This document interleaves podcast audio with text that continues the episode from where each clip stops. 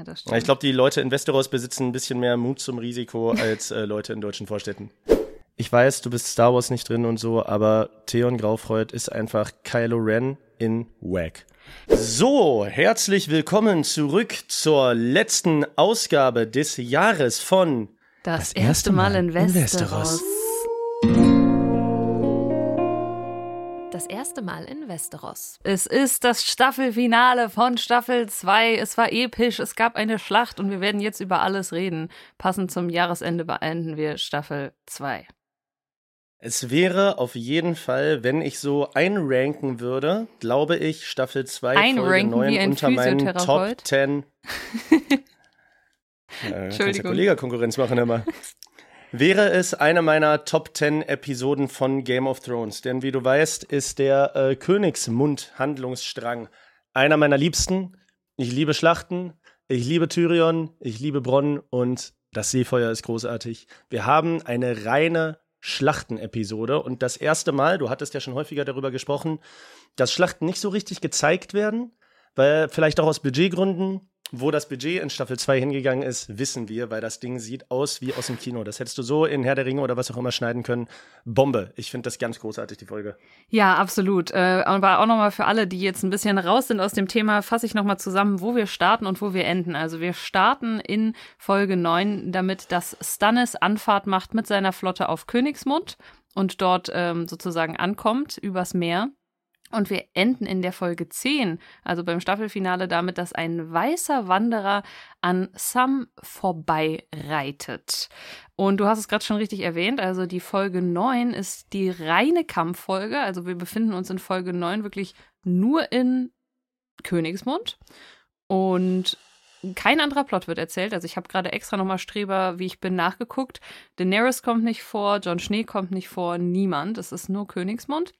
Und in Folge Großartig, oder? Weiß nicht. Also ich fand's großartig, weil die Kampfszenen auch diesmal wirklich großartig waren. Ähm, aber es ist natürlich jetzt nicht, es variiert nicht so krass, was die Handlung betrifft. Das haben wir aber dann in Folge 10. Da wird ganz viel Exposition gemacht für die nächste Staffel und da sind wir nochmal in allen Handlungssträngen. Das heißt, wir würden das heute wahrscheinlich so machen, dass wir erstmal Folge 9 besprechen und dann Folge 10, würde ich sagen, damit wir nicht durcheinander kommen. Let's go. Ich kann mir auch vorstellen, dass Folge 9 so epochal sie äh, inszeniert ist, wahrscheinlich gar nicht so unfassbar viel, äh, so unfassbar viel Zeit einnehmen wird zu besprechen, da wir eben, wie gesagt, uns nur an einem Ort befinden, und zwar in Königsmund, welches Stannis mit einer großen Flotte angreift. Und äh, hier fällt mir tatsächlich auf, Stannis wird ja immer so als großer Feldherr und so weiter und so fort inszeniert. Und dass Stannis davon ausgeht, mh, wir greifen mit unserer Flotte Königsmund an, wo es unter anderem Lord Varys gibt, der überall seine Vögelchen hat. Das heißt, die werden das auch mitkriegen, dass wir kommen. Aber die werden uns bestimmt einfach ohne irgendwelche, äh, ohne irgendwelche Listen oder sich zur Wehr zu setzen in die Stadt reinlassen und sie erobern lassen. Das ist ein bisschen blauäugig, weil es laufen nicht nur Idioten in Königsmund rum. Und Stannis hat das natürlich, auch wenn er vom Seefeuer vielleicht nichts wusste, ein bisschen unterschätzt oder sich ein bisschen leicht vorgestellt. Weißt du, was das nicht ist, Tim? Es ist nicht blauäugig, es ist rothaarig. Denn ich glaube, er ist nur so überzeugt von sich, weil er doch die Rothaarige an seiner Seite hat, die ihm gesagt hat, dass der Herr des Lichts seinen Sieg vorhergesagt hat. Ich glaube, deswegen ist er so selbstbewusst diesbezüglich. Menschen, die aufgrund von religiösen Fanatikern Kriegs, äh, Krieg führen. Gut, dass das im echten, Lesen nicht, äh, echten Leben nicht gibt, Alter. Wo würden wir denn da hinkommen? Ja, absolut. Ähm, sollen wir erstmal die Kriegsschlacht besprechen und dann so ein bisschen in die anderen? Also, obwohl wir uns nur in Königsmund befinden, gibt's ja auch andere Handlungsstränge, zum Beispiel den der Frauen. Also Cersei ist zum Beispiel ja nicht in der Schlacht, sondern äh, sie ist währenddessen in einem Art Kerkerverlies, wo sich die ganzen Frauen versammeln. Sollen wir die Mhm. Handlungsstränge einzeln durchgehen oder sollen wir immer so ein bisschen hin und her springen? Was meinst du? Ist sinnvoller? Mm, boah, ich glaube, es wäre schon sinnvoll, das einzeln zu machen. Wir können das ja anhand der Charaktere so ein bisschen steuern. Mhm. Ähm, ich glaube, der Protagonist dieser Folge, das kann man so sagen, ist wahrscheinlich Tyrion. Auf Der jeden bekommt Fall. am meisten zu tun. Ähm, Cersei und Joffrey sind so äh, Side, Side-Character mehr oder weniger. Und äh, der Mittelpunkt ist neben der Schlacht auf jeden Fall ein Gespräch, was Cersei mit Sansa führt in eben diesen Gemächern, ähm, wo ganz, ganz, ganz, ganz viel drinne steckt. Und finde ich auch so ein schöner Kontrast ist, dass immer hin und her geschnitten wird zwischen undurchschaubarem Kriegsszenario und zwei Frauen, die, äh, die verschanzt miteinander sprechen, Wein trinken und abhängig vom Ausgang der Schlacht auf jeden Fall die Option beide im Kopf haben, dass dies möglicherweise ihre letzte Nacht auf Erden sein wird. Denn, und da können wir vielleicht einsteigen, für Cersei ist ganz klar, gefangen nehmen lässt sie sich nicht. Sie hat den äh, Henker beauftragt, sie zu töten, sollte äh, Stannis Baratheon die Schlacht gewinnen und in Königsmund einfallen. Nicht ganz, da muss ich dich ein bisschen korrigieren. Äh, ich als Streber, der gerade nochmal äh, die Folgen durchgeskippt hat. Sie hat einen Henker abgestellt, auf jeden Fall, für dieses Frauenverlies, um die Frauen zu töten, falls sie eingenommen werden. So verstehe ich das auch. Mhm. Sie selbst hat aber etwas anderes in der Tasche nämlich die Nachtschattenessenz, was, glaube ich, das westerosische Pendant zu einer Zyankali-Kapsel ist. Oder? Mhm. Also sie selbst ja, möchte, sie selbst möchte, glaube ich, nicht vom Henker geköpft werden im Ernstfall, sondern sie selbst möchte sich. Hast du recht, ja. Mit Zyankali Will es auch so ein bisschen selber in die Hand nehmen dann. Umbringen. Passt ja zu ihrem Charakter. Ich glaube, dass Cersei so eine wäre, die es lieber auch bis zum Ende selber in der Hand hat, anstatt das durch Fremdeinwirkung zu erleben. Ja, aber ähm, du hast, wie gesagt, recht. Die anderen Frauen, also ihnen wird gesagt, der Henker ist da, der Sir Illen heißt er, habe ich mir noch gemerkt, um sie zu. Illen Payne oder so? Kann das sein? Illen Payne, Illen Payne, irgendwie sowas? Kann sein, also sie nennt ihn Sir Illen, um sie eben im oh. Ernstfall zu verteidigen, aber ja, das ist wie, wie der Zuschauer merkt Bullshit. Das ist halt, damit keiner an die Frauen kommt, falls Königsmund ja. verliert. Sir übrigens, nicht Sir, in äh, oh. Westeros heißen die Ritter Ser mit E. Oh, das wusste ich nicht. Okay, ist das aber, es soll das ritterliche Pendant zu Sir sein? Ja, ja. Ah. Es ist dasselbe, nur äh, der äh, werte Herr Martin wollte gerne eine Extrawurst haben. Verstehe. Okay.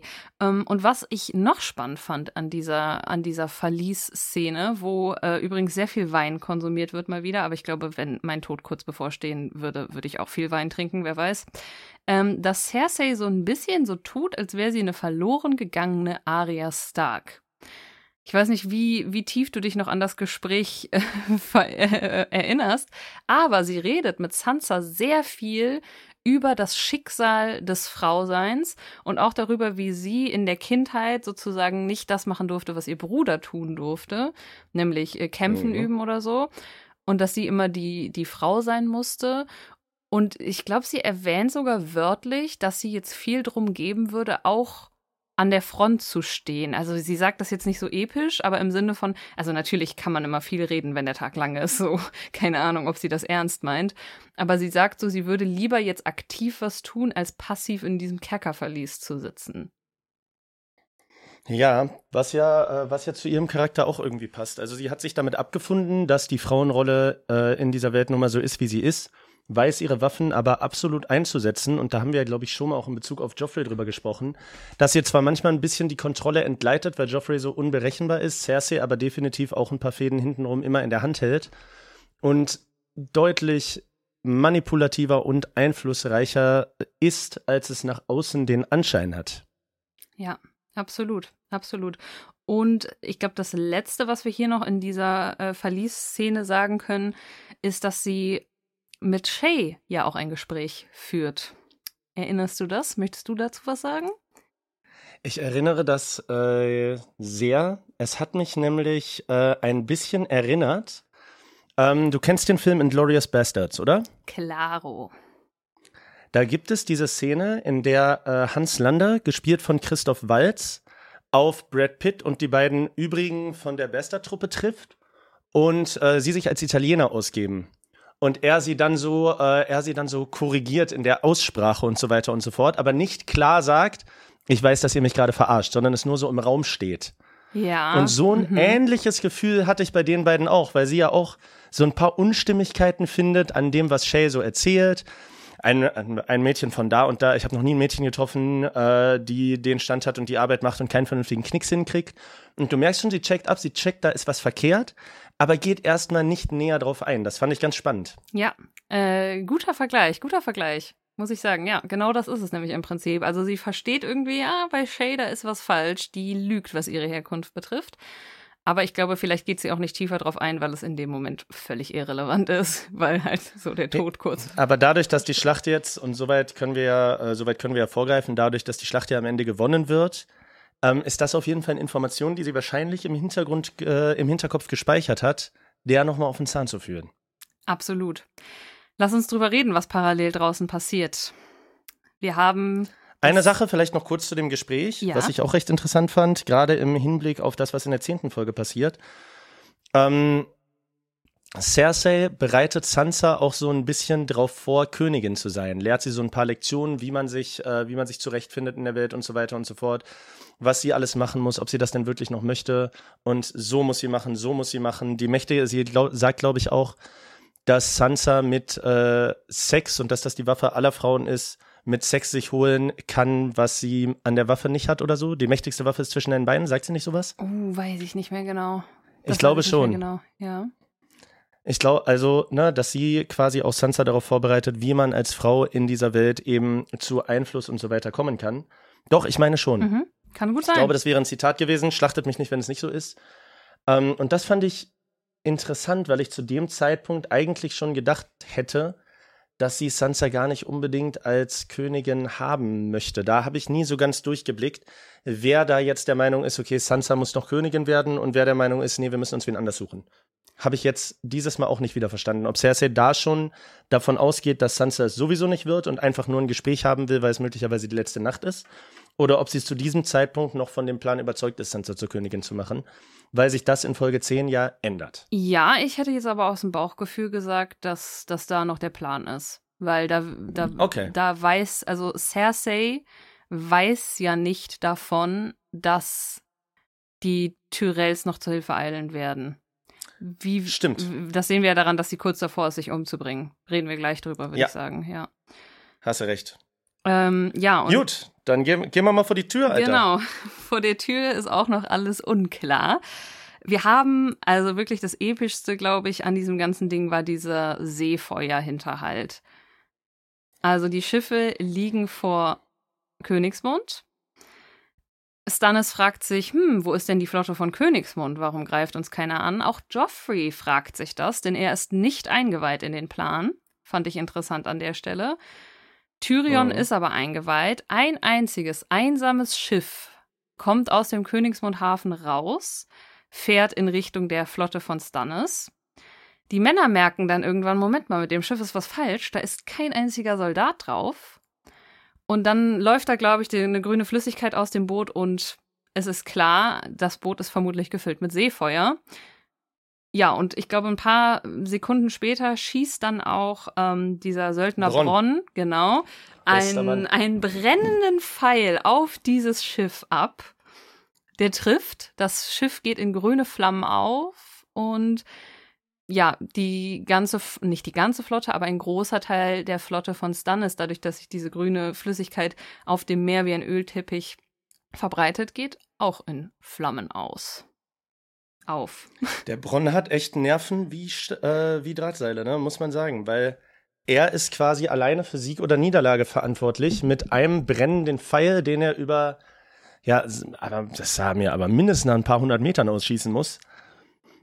Der kann was, äh. Ich weiß nicht, ob ich den Job hätte haben wollen, beziehungsweise das, was, was passiert denn, wenn ich nicht treffe? Ja, hätte er schnell Oder das Feuer geht aus, Wind ist zu stark. ja, ne, eigentlich voll, voll, voll krass, die Überlegung. Er hätte Dass du da nur einen hinstellst. Müssen.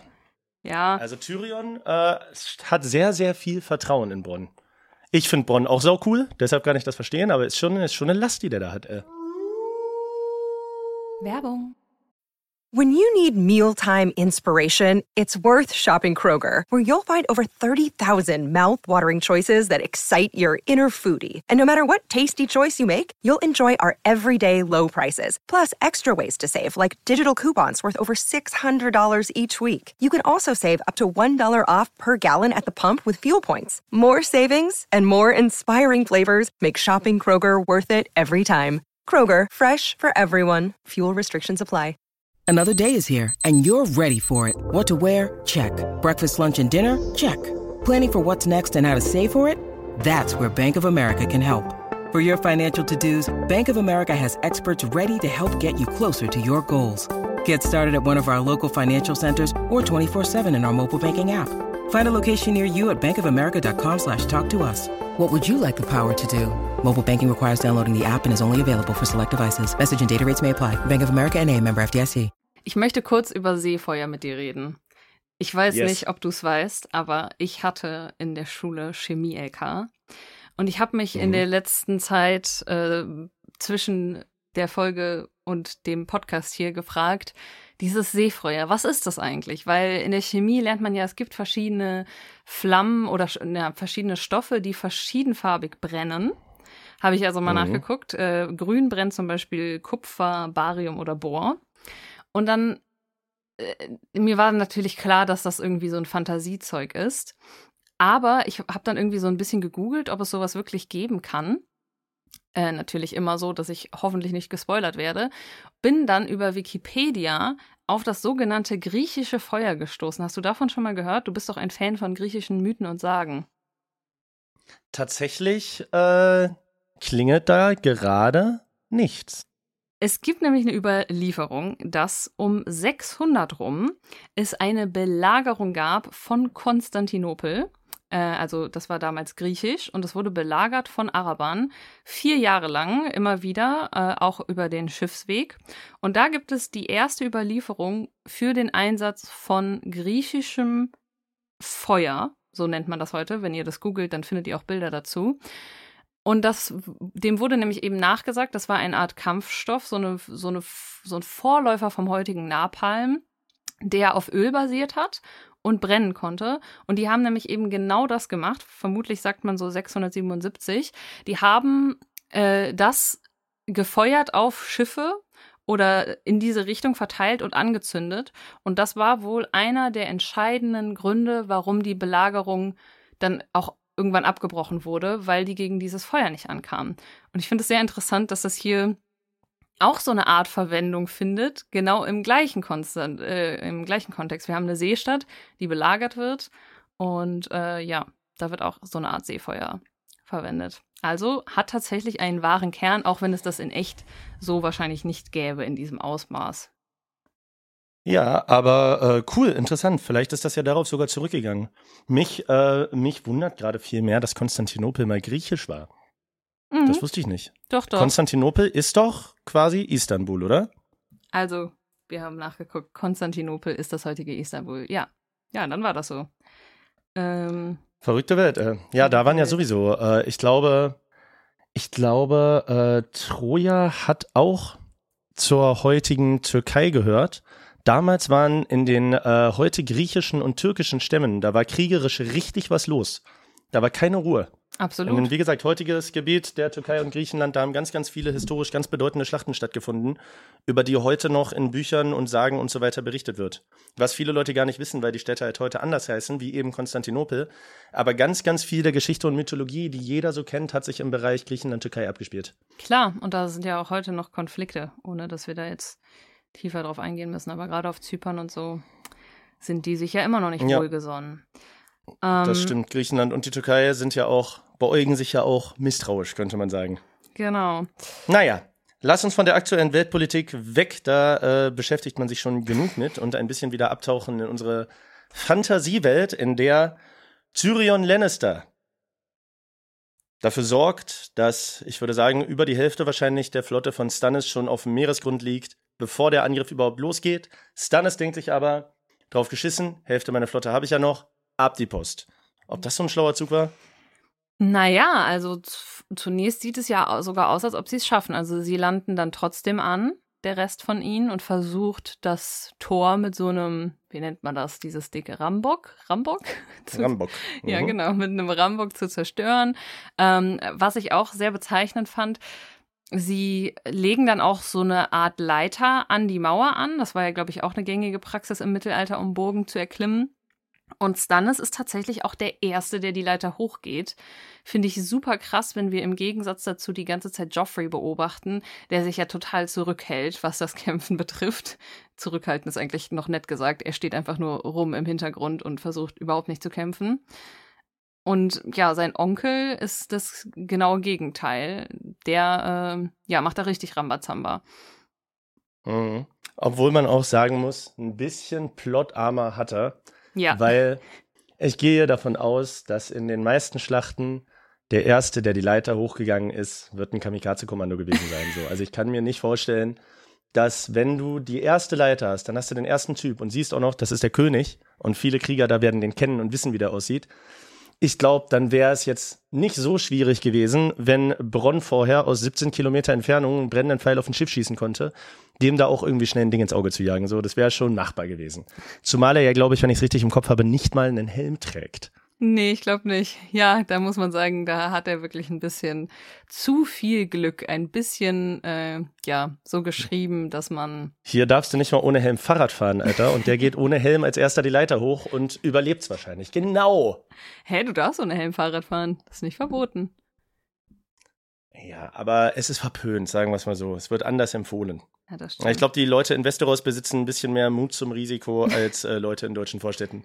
Ja, und äh, er hat natürlich aber auch ja den, den Herrn des Lichts auf seiner Seite. Zumindest denkt er das. Das kann er auch Berge versetzen, der Glaube daran zu gewinnen. I don't know. Das ist richtig. ähm, Oder vielleicht hat er ihn ja auch. ja, das kann sein. Und es gehört alles zu einem größeren Plan. Man weiß es nicht. Währenddessen, ich würde sagen, damit wir das voranbringen, müssen wir jetzt kurz über Joffrey reden.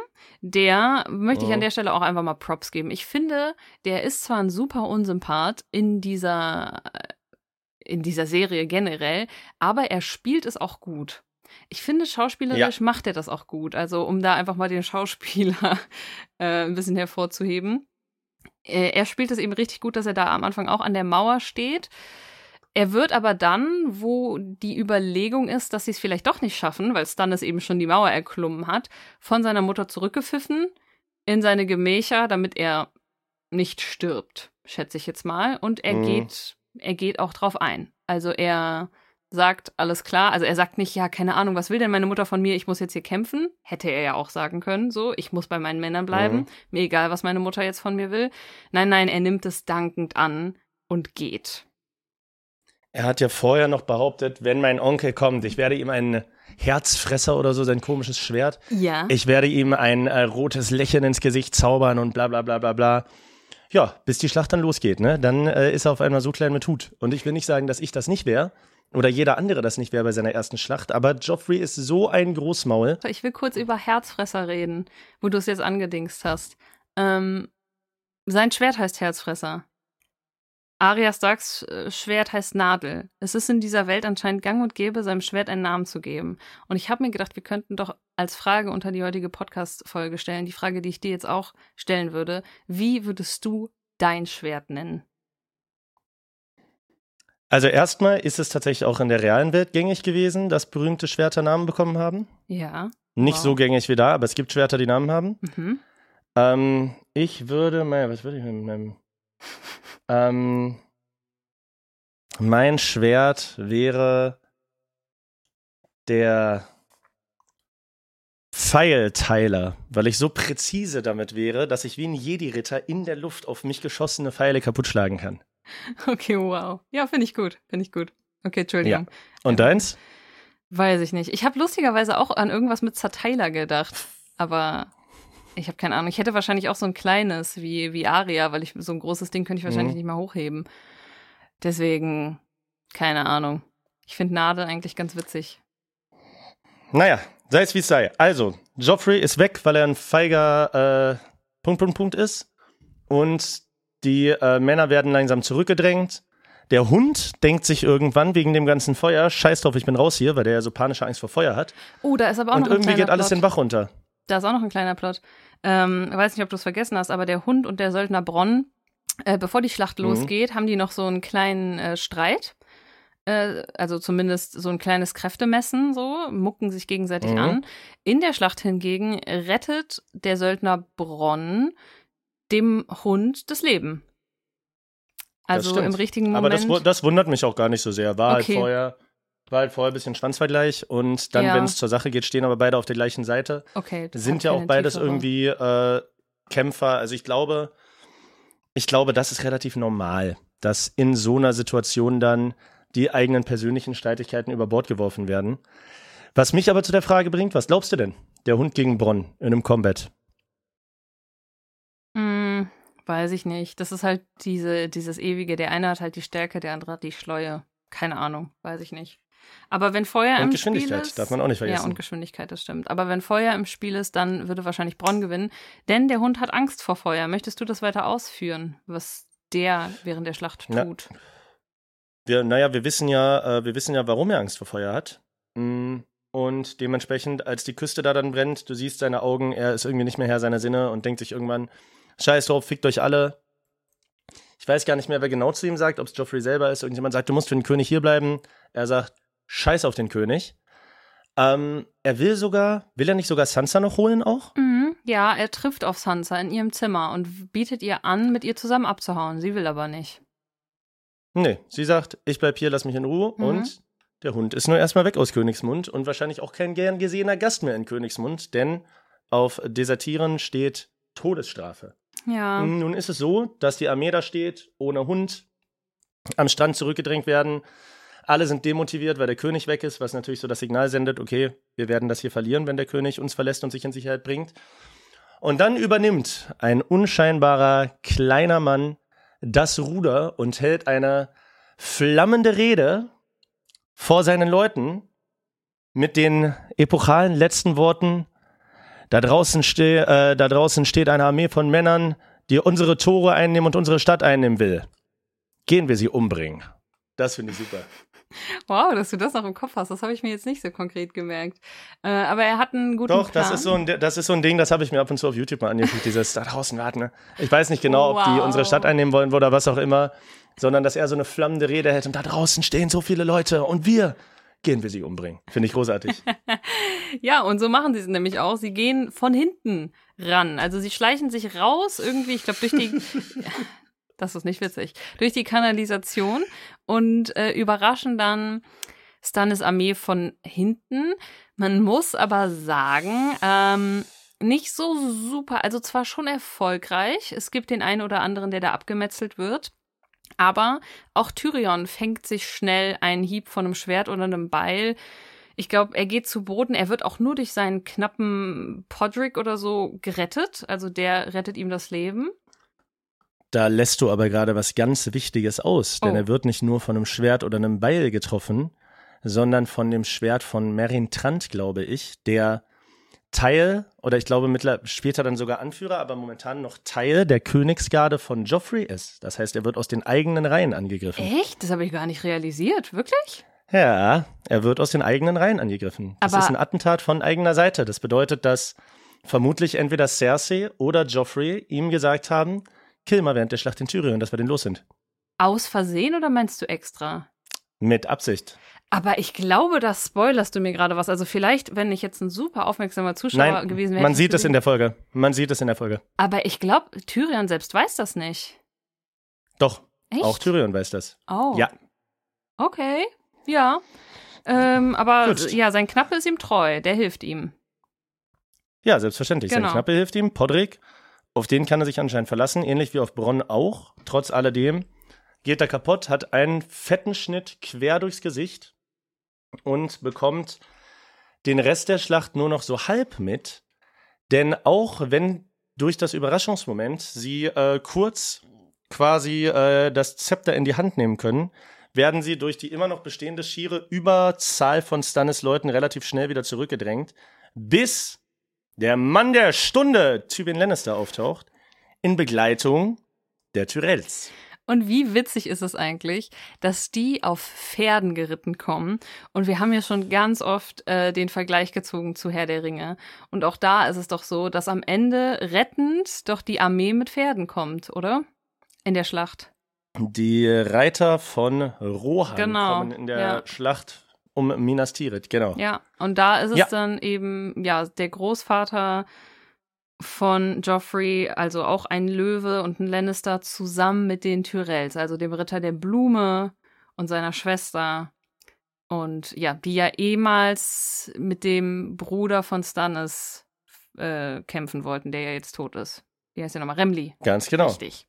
Genau. Die haben, die haben jetzt paktiert mit den Lannisters, können dadurch Stannis dann endgültig in die Flucht schlagen, der bis zum Ende nicht aufgeben will, aber von Davos Seewert, die, äh, dem er auch sagt, dass er ihn zu seiner Hand ernennen will, wenn er dann auf dem Thron sitzt, ähm, auf ihn hört und mit seinen restlichen Männern den Rückzug antritt, denn gegen die Armee von Königsmund und die Armee der Tyrells unter Führung von Tivin sehen sie dann langsam keine Sonne mehr. Ja, die Schlacht ist gewonnen, dank Ja. des neuen Bündnisses aus Lannister und Tyrell. Die beiden reichsten Häuser von Westeros haben sich nun miteinander verbündet, Wer das- sind eine Allianz. Ja, wer das aber als allerletztes mitbekommt, ist Cersei. Die hat nämlich noch die Info, dass die kurz vorm Verlieren sind, hat sich aus Oh. dem Verlies rausgeschlichen, wo die anderen Frauen jetzt gerade beten, setzt sich zusammen mit ihrem jüngsten Sohn auf den eisernen Thron und ist kurz davor, sich und ihren Sohn umzubringen. Also sie setzt, glaube ich, schon das Fläschchen mit Nachtschattenessenz an seine Lippen an, erzählt ihm eine Geschichte von irgendwelchen Löwen und Hirschen im Wald und ja, ist eigentlich kurz davor zu sterben, also sich und ihm das Leben zu nehmen und dann geht ihm die Tür auf und sie sieht, aha, da ist ja mein Vater zusammen mit den Tyrells. Sie haben uns geholfen, okay, wir müssen doch nicht uns umbringen. Hätte der Penner nicht zehn Sekunden später kommen können, dann wäre Cersei einfach tot. Hä, warte mal kurz, willst du gerade das unschuldige Kindersterben? Das, was du mir immer vorwirfst? Ich will grundsätzlich gerne, dass unschuldige Kinder sterben. Immer und überall. Spaß. Nein. Tommen hat ja bisher noch gar nichts falsch gemacht, der jüngste Sohn. Aber Cersei wäre wahrscheinlich ein großes Problem weniger, was äh, potenzielle äh, Gegner in Zukunft noch haben könnten, wie beispielsweise mein geliebter Rob Stark. Mhm, ja. Und somit ist eigentlich, ich habe letzte Folge vorhergesagt, dass ähm, vielleicht jemand anderes als Joffrey auf dem Thron sitzen wird. Ähm, ist nicht, na, ist eigentlich falsch, weil danach sitzt wieder Joffrey auf dem Thron. Aber es ist nicht ganz falsch. Es saß zumindest jetzt mal jemand anderes auf dem Thron. Aber halt nur für, für Selbstmordattentat. Ähm, und ich glaube, genau damit jetzt ist die Folge 9 fertig besprochen. So viel war es gar nicht. Wir können direkt zu Folge 10 weiter, weitergehen.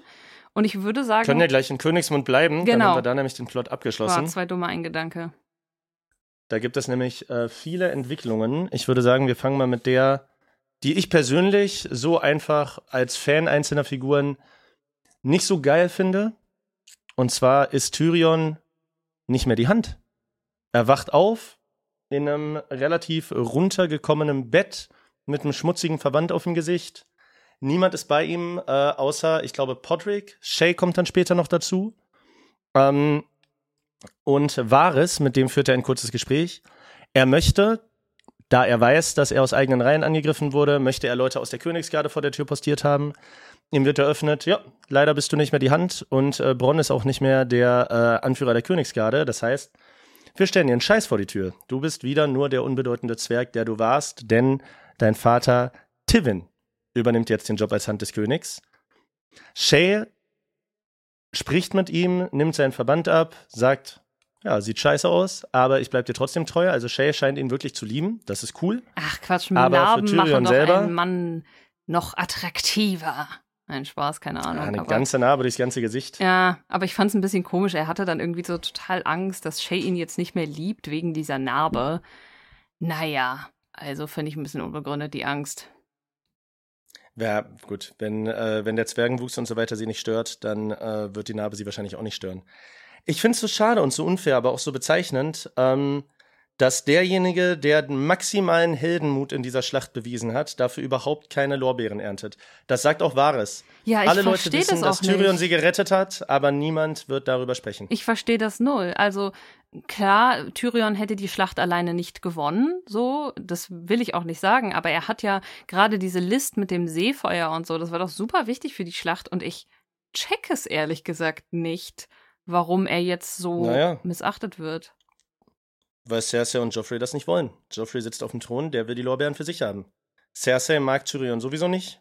mhm. und äh, Tywin ist wieder die Hand. Warum sollten sie also einem Tyrion Lannister, der nur für kurze Zeit Mittel zum Zweck war, die Lorbeeren zukommen lassen, wenn sie auch den König damit schmücken können? Ja, das stimmt natürlich. Aber man könnte doch dadurch, dass er Familie ist und so, ihn trotzdem normal behandeln. Also diese, diese Bestrafungsbehandlung verstehe ich wirklich null. Also das macht für mich auch keinen tieferen Sinn. Jetzt hast du mir natürlich gerade erklärt, dass ja schon während des Krieges ein Attentat auf ihn geplant war, anscheinend aus den eigenen Reihen, mhm. um ihn loszuwerden. Verstehe ich aber ehrlich gesagt noch weniger, weil also natürlich kann man sagen, okay, man will die Lorbeeren für sich einheimsen und so. Aber trotzdem ist es doch hilfreich, so jemanden wie äh, Tyrion zu haben, der einem kriegsstrategisch so hilft. Also ich muss sagen, da verstehe ich. Ich glaube aber, dass sie auch an seiner Loyalität zweifeln. Ah. Weil Tyrion nicht wie die anderen Lannisters ist. Er ist nicht so machtbesessen. Er denkt auch, er denkt auch ans Volk und er denkt ans, auch wenn es ein komische, komisches Wort ist, er denkt so ans größere Wohl, ans Große und Ganze. Und ähm, ich glaube, dass sowohl Tivin als auch Cersei als auch Joffrey sich denken, wir wollen nur den Stand und die Macht unserer Familie sichern. Und jemand, der über den Tellerrand hinausdenkt und vielleicht auch empathisch dem Volk gegenüber ist, würde dann im Zweifelsfall, wenn wir mal wieder eine Intrige spinnen oder so, nicht auf unserer Seite stehen oder das Ganze ins Wanken bringen. Ja, das kann natürlich absolut sein.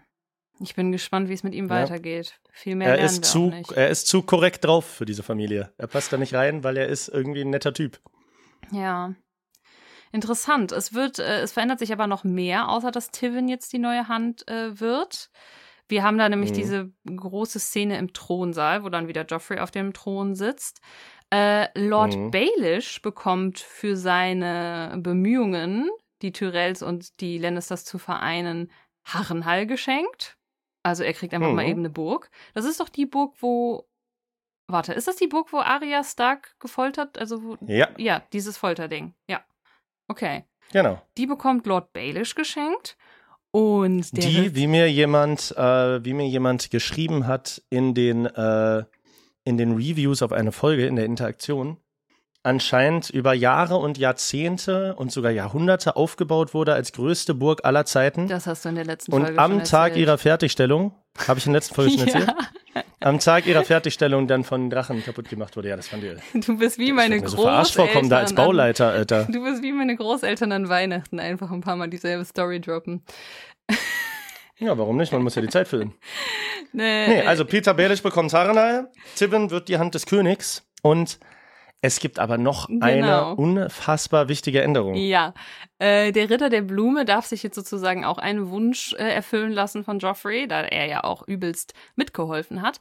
Und er wünscht sich, hey, meine Schwester, die Margerie, die ist noch Jungfrau, die wurde eigentlich Remli versprochen, aber da kam es nie äh, dazu, dass da irgendwas passiert ist. Nimm doch die zur Frau. Die würde sich freuen, wenn sie deine Frau werden könnte und dann wären unsere Familien vereint. Ähm, und ja, das geht erstmal als Angebot an Joffrey raus. Ich finde es eigentlich, wenn ich jetzt Joffrey und die Familie Lannister wäre, eine mega gute Idee. Also ist natürlich ein bisschen blöd gegenüber Sansa, aber es ist einfach taktisch super klug. Mhm. Ähm, Joffrey ziert sich erstmal so ein bisschen. Also er, er sagt. Ich glaube, er hadert so ein bisschen damit, dass er in der Schlacht abgehauen ist und will jetzt so einen machen auf. Nein, ich bin der König, ich habe mein Wort gegeben, ich muss zu meinem Wort stehen, ich bin einer anderen versprochen, bla bla bla. Er will sich jetzt, wo es leicht ist, wahrscheinlich wieder so ein bisschen als Ehrenmann inszenieren, weil auch so wie er guckt, glaube ich schon, dass er jetzt vielleicht nicht ganz so wenig Interesse äh, daran hätte, Marguerite zu heiraten. Aber ja, er ziert sich erstmal ein bisschen. Äh, Meister Pissell sagt allerdings, dass durch die Verbrechen, in dicken Anführungszeichen, die äh, Rob Stark begeht, eine, äh, ein Brechen dieses Versprechens, was Geoffrey Sansa gegeben hat, nicht als solches zu werten wäre. Genau. Und deshalb wäre das völlig in Ordnung. Die machen es halt wie, wie so ungefähr, ja, die Kirche im Mittelalter so ein bisschen. die drehen sich einfach die Regeln so, wie es ihnen passen, wie sie ihnen passen. Ja. Äh, ja, genau. Und dann äh, geht's eigentlich ganz schnell. Sansa wird abgeschrieben und Marguerite Tyrell soll die neue Frau an Joffreys Seite sein. Jetzt mal ganz ehrlich, ist sie nicht bisschen alt für ihn? Also ich kann äh, so das Alter von Schauspielern schwer einschätzen, aber wenn ich jetzt äh, schätzen müsste, hätten, also wir haben ja auch immer so gedacht, ja, Joffrey ist so vielleicht um die 17, äh, Sansa so um die 13, 14 und diese Marguerite wirkt für mich irgendwie wie so Mitte, Ende 20, aber vielleicht habe ich auch ein komisches, komische Auffassung von Alter. Vielleicht auch nur, weil sie bereits so königlich inszeniert wurde an Remlis Mhm. Seite. Ich weiß es nicht. Ich glaube auch, dass das relativ wurscht ist, wie alt sie wäre. Selbst wenn sie 35 wäre und Joffrey wäre 11, dann würde man es für äh, das Politikum dahinter trotzdem machen. Ja, das stimmt. Ich meine, da äh, hüpfen auch Bruder und Schwester zusammen in die Kiste. Da ist, glaube ich, so ein Altersunterschied oder sowas. Herzlich egal. Ja. Oh Mann. Interessant. Aber Ja. eigentlich ja gut. für Sansa freut sich erstmal. Ja, genau. Sansa macht nämlich so richtig, sie geht. Sie hat so eine richtig übersprungshandlungsmäßige Lache auf einmal. So Mhm. dieses Irre, finde ich. äh, Für mich wirkt so ein bisschen irre. So, ich bin total gebrochen, aber hey, jetzt bin ich frei. Hält aber nur für ein paar Sekunden an, denn dann steppt Sir, Sir Baelish wieder in, ins äh, Lord. Ich glaube Lord jetzt Baelish? Lord. Oh, Entschuldigung. Lord Baelish steppt wieder ins Geschehen und lässt ihren Traum von der Freiheit platzen. Denn er sagt, yo, also, auch wenn du jetzt nicht mehr die Frau bist, Joffrey wird dich so safe nicht gehen lassen. Im Gegenteil, Mhm. jetzt wo du nicht mehr so ehrenwert bist, weil du seine Frau bist, wird er vielleicht ganz andere schlimme Dinge mit dir anstellen. Und Sansa denkt sich wahrscheinlich nur, wäre ich mal mit dem scheiß Hund abgehauen. Nein, denkt sie sich nämlich, glaube ich, nicht, weil da ist die nächste Sache, Ich die mich total schon. verwirrt. Nee, pass mal auf. Da habe ich nämlich extra gerade nochmal genau drauf geachtet und da muss ich dich jetzt auch an der Stelle fragen, warum das sein kann. Weil Lord Baelish bietet Sansa dann auch an, abzuhauen. Also er sagt so, ich habe einen guten Draht zu deiner Mutter, ich biete dir an, äh, dich mitzunehmen, so in der Art. Also, und Sansa muss ja eigentlich auch abhauen, aber sie lehnt das ab. Sie sagt, mein Platz ist hier in Königsmund. Und ich frage mich so, äh, hä? Ist sie dumm? Was will, was will sie noch da? Also da hätte ich geschätzt, ähm, beim Hund hätte ich gedacht, dass sie es nicht macht, weil sie immer noch davon ausgeht, dass sie Königin werden könnte. Ja, ja. Und äh, Joffrey vielleicht überzeugen, mh, ihrem Bruder nichts zu tun oder was auch immer. Peter Baelish ist ja auch der, der ihren Vater verraten hat. Ich glaube Mhm. eher, dass sie da einen Test wittert und sich denkt, wenn ich da jetzt Ja sage, dann hänge ich morgen hier an der Schlossmauer, Alter, weil der wird mich sowieso verraten, wie er es mit meinem Vater auch schon gemacht hat. Oh, das ja, wäre das so kann mein sein. Gedanke dazu gewesen. Das kann natürlich sein, da hast du absolut recht. Aber Vielleicht ist sie auch einfach mittlerweile so kaputt, dass sie sich überhaupt nichts eigenmächtig mehr traut. Dass sie einfach Mhm. total über. Sehr, sie ist ein Kind. Vielleicht ist sie auch einfach ein überfordertes Kind. was würdest du in ihrer Situation machen? Äh, Joffrey an einem günstigen Zeitpunkt umbringen und dann versuchen abzuhauen oder dabei sterben.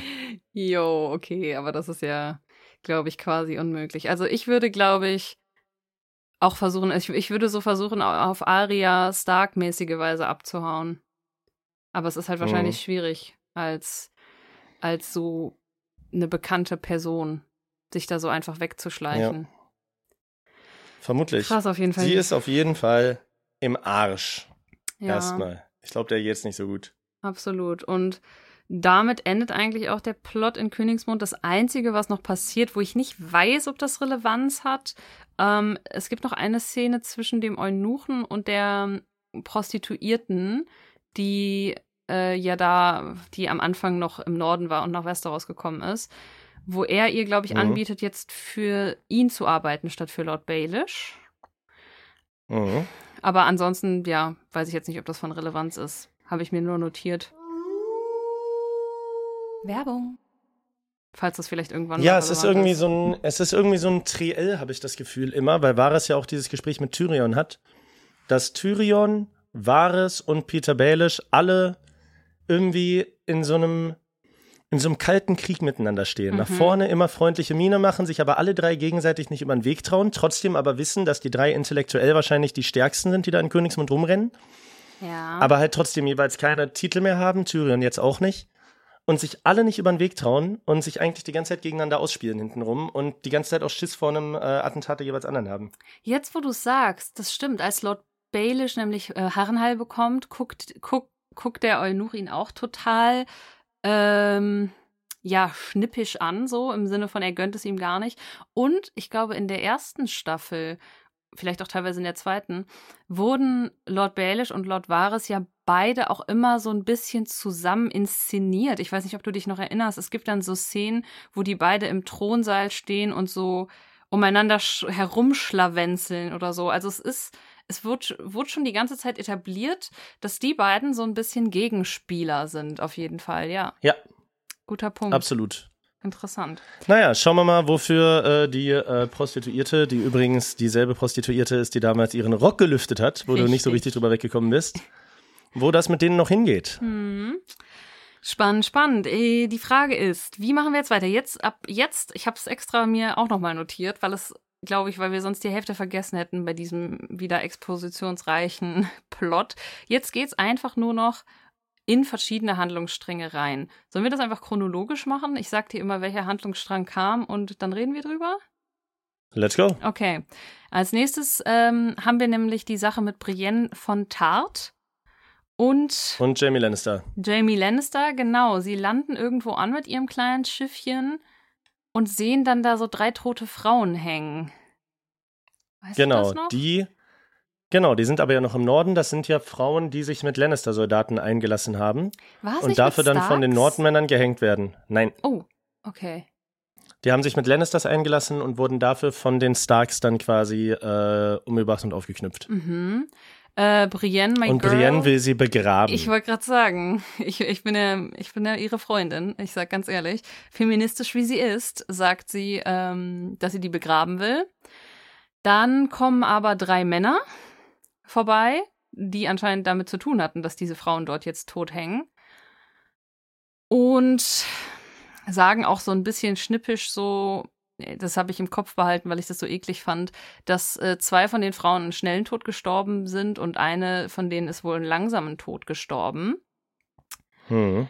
Das Ganze kocht sich so ein bisschen hoch irgendwann checken. Und ganz ehrlich, ja. in dem Moment, wo die das gesagt haben, zwei sind einen schnellen und einer langsam gestorben und wir wissen, wie Brienne von Tat kämpfen kann, in dem Moment war doch eigentlich schon klar, wie diese Szene mit denen endet, oder? Ja, absolut. Also ich glaube, Brienne wollte es noch vermeiden, denn äh, sie hat ja auch irgendwie so ein bisschen dann sich so eine Story ausgedacht, warum sie Jamie Lannister dabei hat. Sie hat auch nicht gesagt, dass er Jamie Lannister ist, sondern gesagt, dass er jemand anders ist.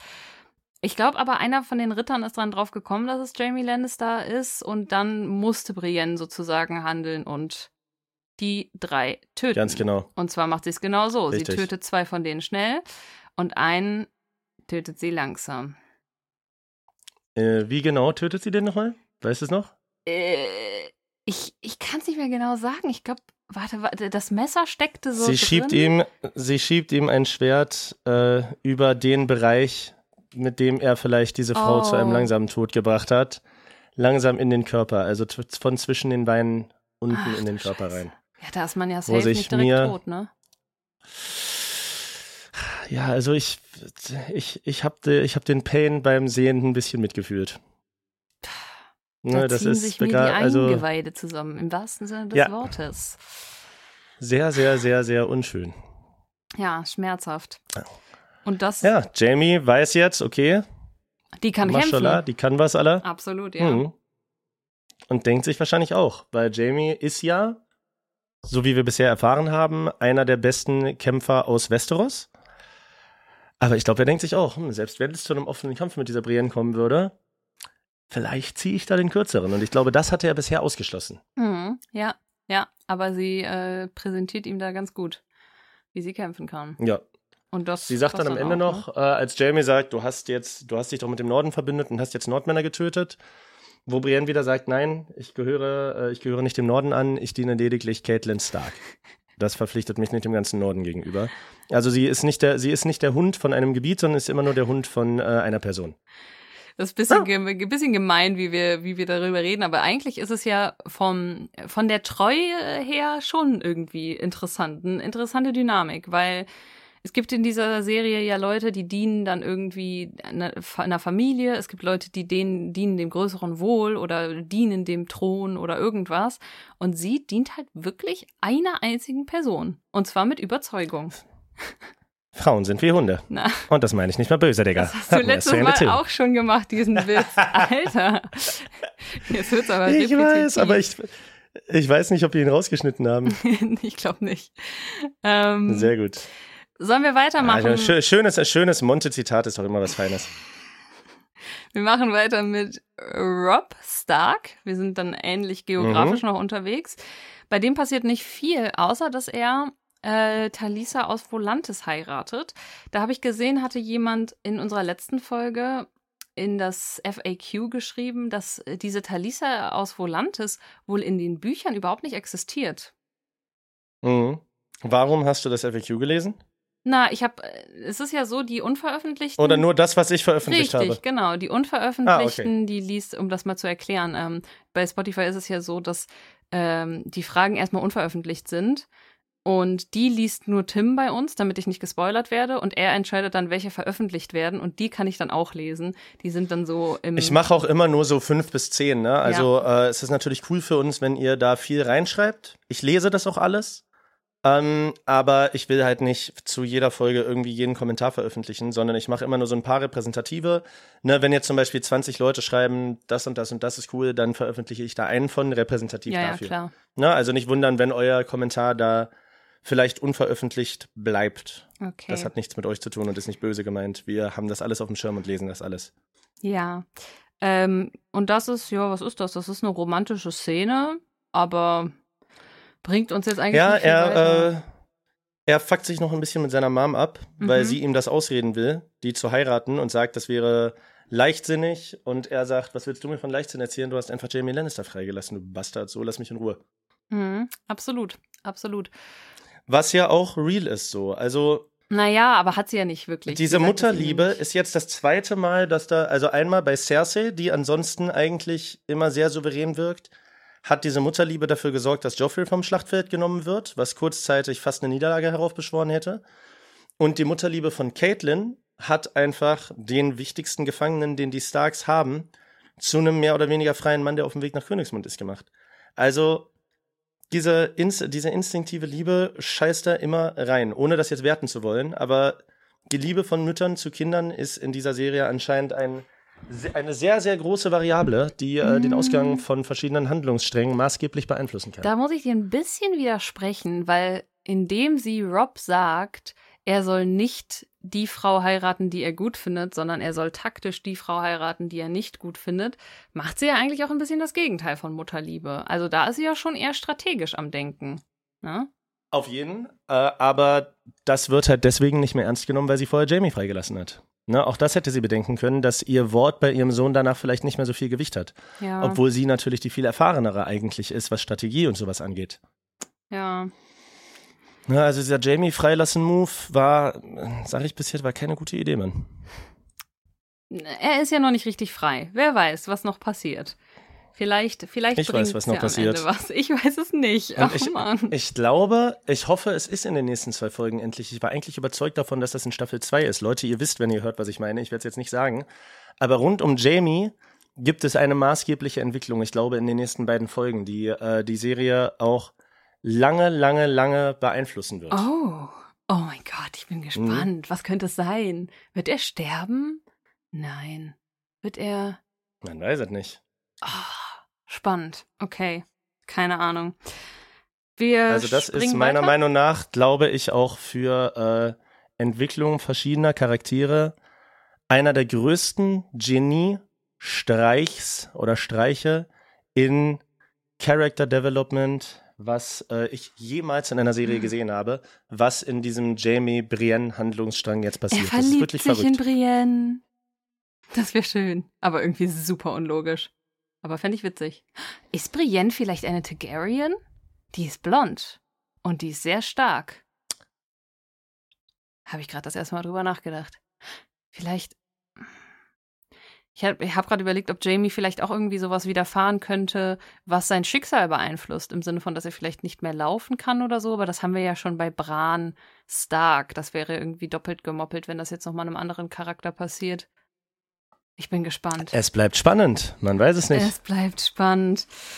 Okay. Ähm, gucken, wir, gucken wir eigentlich gleich im Anschluss die, äh, die nächsten beiden Folgen? Das können wir definitiv tun. Wir müssen eh mal wieder ein bisschen vorproduzieren. Wir sind, wir sind knapp dran gerade, ja. ne?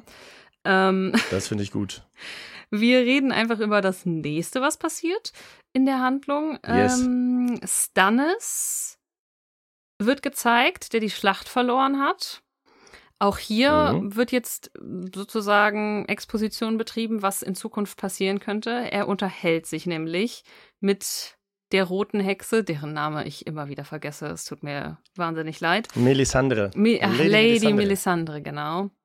Über den Verlust und ist so ein bisschen, ich wollte gerade sagen passiv-aggressiv, nein, er ist aktiv, aktiv-aggressiv, er wirkt sie einfach und sagt so, ja, wo ist denn dein Herr des Lichts? Kann er dir jetzt nicht zu Hilfe eilen und so? Also er ist richtig sauer auf sie, weil sie ihm das mit dem Herr des Lichts versprochen hat, dass er gewinnt. Sie kann sich aber rehabilitieren. Also er hört dann irgendwann auf, sie zu würgen und sie sagt dann so, ja, nur weil es jetzt nicht geklappt hat, muss es ja nicht bedeuten, dass es nicht in Zukunft klappt. Also Das ist jetzt nicht der Wortlaut, das ist meine Interpretation. Und dann sagt sie ihm, Mhm. guck mal, ich sehe immer noch deinen Sieg in den Flammen. Und dann zeigt sie ihm auch, also wir sehen es nicht, aber sie gucken dann beide zusammen in so eine Fackel mit Flammen rein. Und Mhm. schauspielerisch erkennt man, aha, Stannis sieht es auch. Also er guckt in diese Flammen Ja. rein und ist so, oh mein Gott, ja, ich sehe in den Flammen, ich, ich schätze jetzt einfach mal, dass er in den Flammen sieht, wie er auf dem Thron sitzt oder wie er die Schlacht gewinnt oder so. Und das finde ich scheiß interessant, dass wir das nicht sehen, weil wir Mhm. haben ja schon festgestellt, dass Melisandre tatsächlich gewisse magische Kräfte besitzt. Ja. Und dadurch, dass wir nicht sehen, ob in den Flammen tatsächlich was ist, was sie ihm zeigt, oder er einfach nur langsam irre wird, können wir äh, über seinen Charakter und äh, Geisteszustand dadurch kein Urteil fällen. Weil es könnte sein, dass er einfach nur so abhängig von ihr und überzeugt davon ist, dass er in den Flammen genau das sieht, was er sehen will, obwohl da nichts ist. Oder es könnte sein, dass sie ihm da tatsächlich was zeigen kann. Das erfahren wir von außen nicht. Und das finde ich cool. Stimmt, total richtig, dass du das sagst. Das ha- habe ich noch gar nicht drüber nachgedacht. Aber klar, es kann auch sein, dass da in den Flammen gar nichts ist und sie ihn einfach mit ein bisschen Zauberei manipuliert, einfach zu ihren persönlichen Gunsten. Und da mit dem Ganz Herrn genau. des Lichts das gar nicht viel zu tun hat. Good point. Richtig. Man weiß es nicht. Sie sagt ihm auf jeden Fall, er wird noch viel, viel mehr reinscheißen, seine Familie verraten, seine Untertanen verraten, aber am Ende wird es ihn zum Sieg führen. Hm. Und das ist jetzt der State of Mind. Also Stannis sind wir noch nicht los. Nee, der wird noch. Er hat zwar jetzt nur noch drei Soldaten und äh, die äh, rote Zauberin da. Aber, aber- das reicht. Vielleicht. Weg ist er nicht. Und er könnte sich ja nochmal wieder mit Ja. irgendwem verbünden.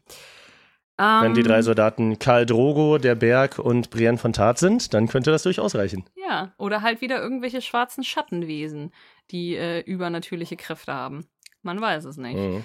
Ähm, sollen wir, ich, hab, ich finde keine gute Überleitung, ich bin nicht der Überleitungsking heute. Wir, wir machen einfach weiter. Wir kümmern uns um eine andere große Rede, die fast ähnlich groß war wie die Rede in Folge 9 von, ähm, von Tyrion. Der Theon arme, Graufreud. arme Theon Graufreud. Hält eine Rede. Fahre fort. Das ist so ein Wannabe, Digga. Ich sage dir, ich weiß, du bist Star Wars nicht drin und so, aber Theon Graufreud ist einfach Kylo Ren in Wack. Können wir Der denkt, der ist es, Ja. aber der ist ein armes, armes Würstchen, der nichts geschissen kriegt, hält eine flammende Rede und hat sich da aber irgendwie die falschen Leute für ausgesucht. Winterfell wird ja belagert, ähm, auch einfach mit einem Horn. So, die machen einfach die ganze Nacht Lärm, damit Theon nicht pennen kann. Mhm. Das, ist, das sind so Sachen, die passieren den anderen einfach nicht. Theon wird einfach richtig in die Scheiße geritten. Der, will, der denkt sich, okay, ich ziehe heroisch in den Krieg. Und das Einzige, was ist, ist, dass er nicht schlafen kann, weil die draußen Trompete spielen, Alter.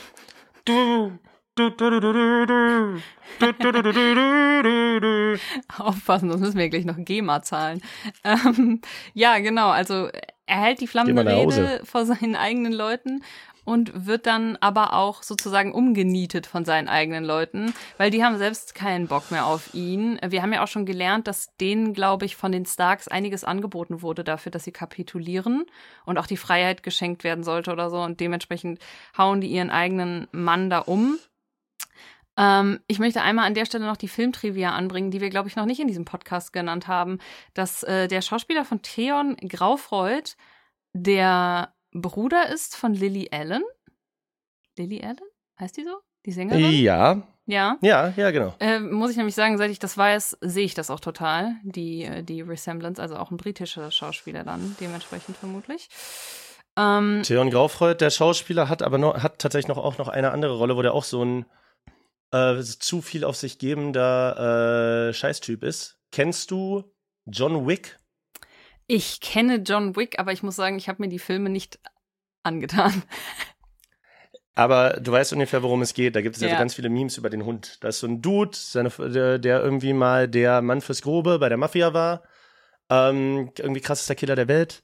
Und äh, dann klaut jemand sein Auto und bringt seinen Hund um, der nicht weiß, wer er ist. Und er startet dann einfach einen Rachefeldzug gegen diese ganze Family. Und derjenige, der seinen, äh, seinen Hund umbringt, Warte, spoilerst du einfach nur so, weil er denkt, er kann es. Okay. Ha? Spoilerst du hier gerade? Nö. Derjenige, der seinen Hund umbringt, einfach nur, weil er denkt, er kann es, weil er der Sohn von einem krassen Typ ist, ist Theonie Raufold. Ah, Auch in John Wick okay, spielt wow. er also jemanden, der wegen seiner Herkunft denkt, er kann sich voll viel rausnehmen und am Ende die ganze Zeit auf den Arsch dafür kriegt. Weil Der du legst dich nicht im Norden mit den Starks an und du legst dich auch nicht mit John Wick an. Ja. Weiß ich nicht. Steh doch auf deinen eigenen Eiern so. Wenn du es, Nein, ich meine, ne, wenn du, wenn du nicht dafür gemacht bist, ich meine der arme. Schauspieler. Ich meine der arme Schauspieler, so. dass der immer nur so Rollen spielen muss. Nee, mit Theon habe ich mittlerweile gar kein Mitleid mehr. Weil wir haben in der Szene noch was und das ist ja für mich persönlich das eine der schlimmsten Sachen in Filmen und Serien. Also, was ich natürlich immer hasse, ist, wenn Tiere sterben. Was ich aber auch richtig schlimm und unbefriedigend finde, ist, wenn Menschen umsonst und unnötig sterben.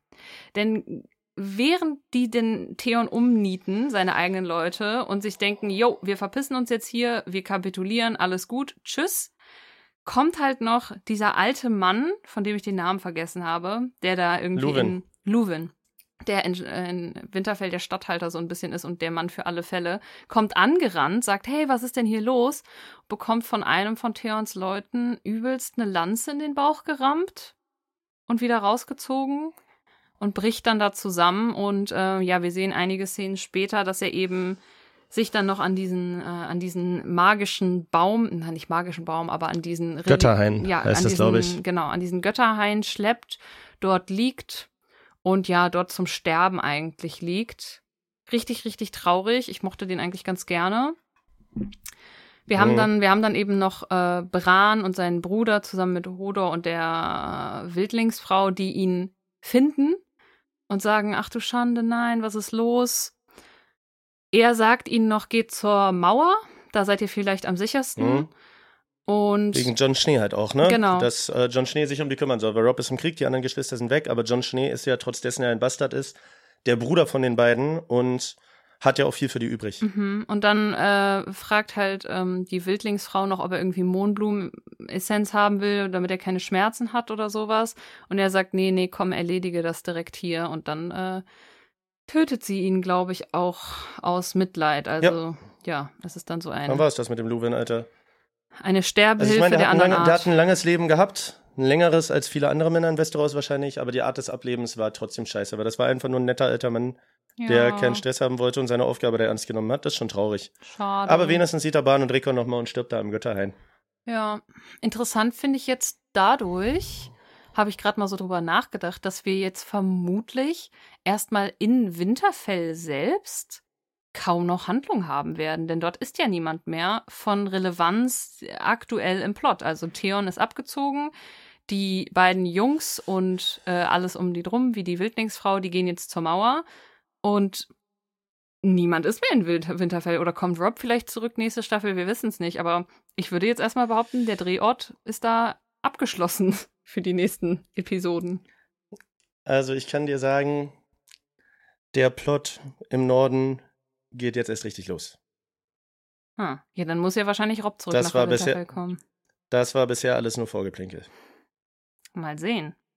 Keine Ahnung. Na, das weiß ich ja. Da geht jetzt, da geht jetzt richtig die Post ab. Wollen wir Ich würde auch tatsächlich sagen, dass jetzt so die Stellschrauben gesetzt sind. Eigentlich geht's überall jetzt erst richtig los. Ja, das haben mir viele Leute gesagt. Ähm, ich muss ja sagen, dass ich schon eigentlich so ab der Hälfte Staffel 1 habe ich schon gedacht, okay, das kann ich gut durchziehen. Äh, wird, ist jetzt noch nicht meine Lieblingsserie, aber ist spannend genug, es weiterzugucken.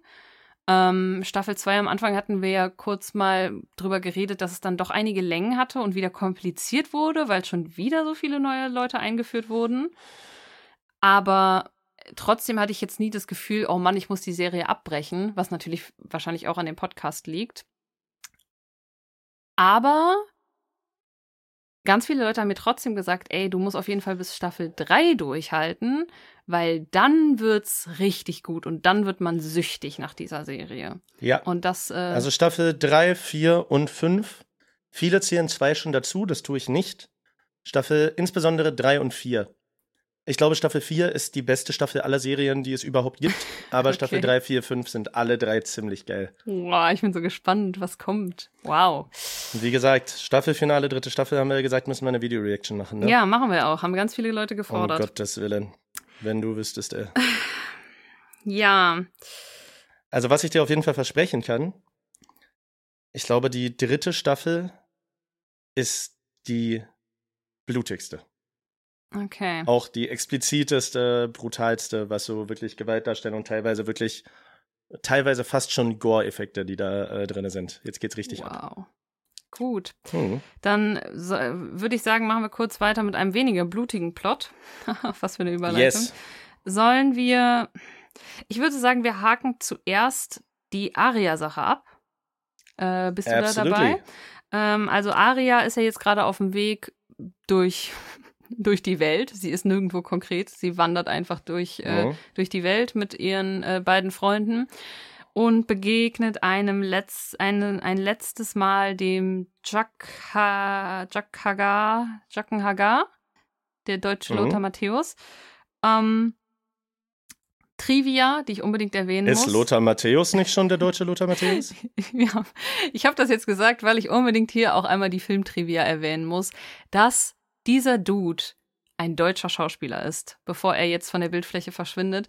Ähm, ich sag ganz ehrlich, uns Der zweite, ne? Neben Sibyl Kikili, ja, genau. die Shay spielt. Äh, Ja. Absolut. Ich sag ganz ehrlich, uns beiden ist es nicht direkt jetzt aufgefallen, weil wir auf Deutsch gucken. Äh, hatet uns nicht, aber Mhm. wir haben uns dafür entschieden, auf Deutsch zu gucken, damit wir auch wirklich jedes kleinste Detail verstehen. Ich finde, auch wenn ich behaupten würde, dass ich sehr gut Englisch kann, dass man manchmal bei so gerade mittelalterlichen Epen dann vielleicht doch äh, den ein oder anderen Begriff nicht kennt.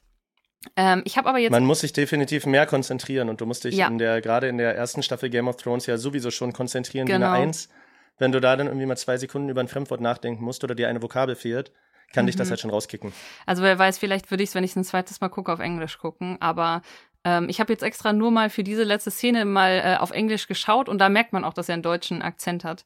Äh, der ist Mhm. wohl, hat wohl auch in das Boot oder so mitgespielt. Also äh, kleine Filmtrivia an der Stelle. Ähm, aber was passiert mit ihm?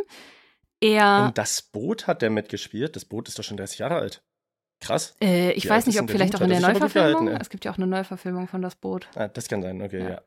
Ähm, er. By the way, das Boot übrigens ist Ja. ja, einer der größten deutschen Klassiker. Mhm. Ich konnte den nie gucken, weil die Soundabmische so scheiße ist. Du hörst die Gespräche gar nicht, weil dieses Kackboot die ganze Zeit so laut ist. Ich habe den zweimal versucht, mit meinem Vater zu gucken. Und ich musste zweimal abbrechen, weil ich gesagt habe, ich verstehe kein Wort, Alter. Es ist richtig nervig. Deshalb habe ich das Boot nie geguckt. Ja, wow, ich habe es ehrlich gesagt auch nicht geguckt, aber nicht aus diesen Gründen. Ähm, ja, vielleicht, Ja. vielleicht soll es aber auch Die zum Deutschen müssen echt Film mal lernen, beitragen. wie man vernünftigen Ton in Filmen macht, Alter. Ich finde den Ja, Ton das stimmt, das Filmen ist mir oft scheiße. schon aufgefallen. Also ich habe ja tatsächlich auch, man mag es glauben oder nicht, eine lange Zeit mal äh, fanatisch Tatort geguckt jede Woche. Und auch da war der Ton oft brutal schlecht. Keine Ahnung, was da los ist. Was heißt, man mag's glauben oder nicht? Du bist, also wenn ich ein Prototyp Tatortgucker malen Was? müsste, das wärst einfach du. Hä, Prototyp Ja, Tatortgucker klar, sind Leute Alter. Ü50. Naja. Nein, das, das, sind so, das sind so Leute, die an roten Ampeln stehen bleiben und immer, immer rechtzeitig, so, die so Abgabenfristen einhalten und sowas. Du bist, du bist halt ein, du bist halt eine Kartoffel, Alter. Danke, ich nehme das Und jetzt einfach mal als Tatort. Kompliment. so, zurück zu äh, Jacken Hagar. Er äh, gibt Aria eine Münze, Mhm. sagt, mit dieser Münze kannst du mich rufen, wenn du in eine bestimmte Stadt gehst. Ich glaube, die Stadt, wo auch ihr Tanzlehrer herkommt. Bravos. Bravos, Dankeschön. Ähm, und wenn du dann sagst, Vala Mogulis, dann komme ich dir zu Hilfe. Und dann geht er fort, dreht sich nochmal um, sagt etwas, dreht sich nochmal um, dreht sich wieder zurück und auf einmal hat er ein anderes Gesicht. Also komplett anderer Schauspieler. Das heißt, Yes. mit ihm ist auch, also ich glaube nicht, dass das eine Prothese war oder so, die er sich da eben mal übergezogen hat. Ich denke, so gute Prothesen konnte man nicht fertigen im, in dieser damaligen Zeit. Ich denke, er hat auch irgendwas Magisches an sich. Er kann sein Gesicht wechseln. Das solltest du dir merken. Echt? Oh. Vielleicht kommt er irgendwann wieder in Form eines anderen Schauspielers und wir denken die ganze Zeit, wer ist dieser Mann? Und dann lernen wir, aha, es ist Jacken Hagar.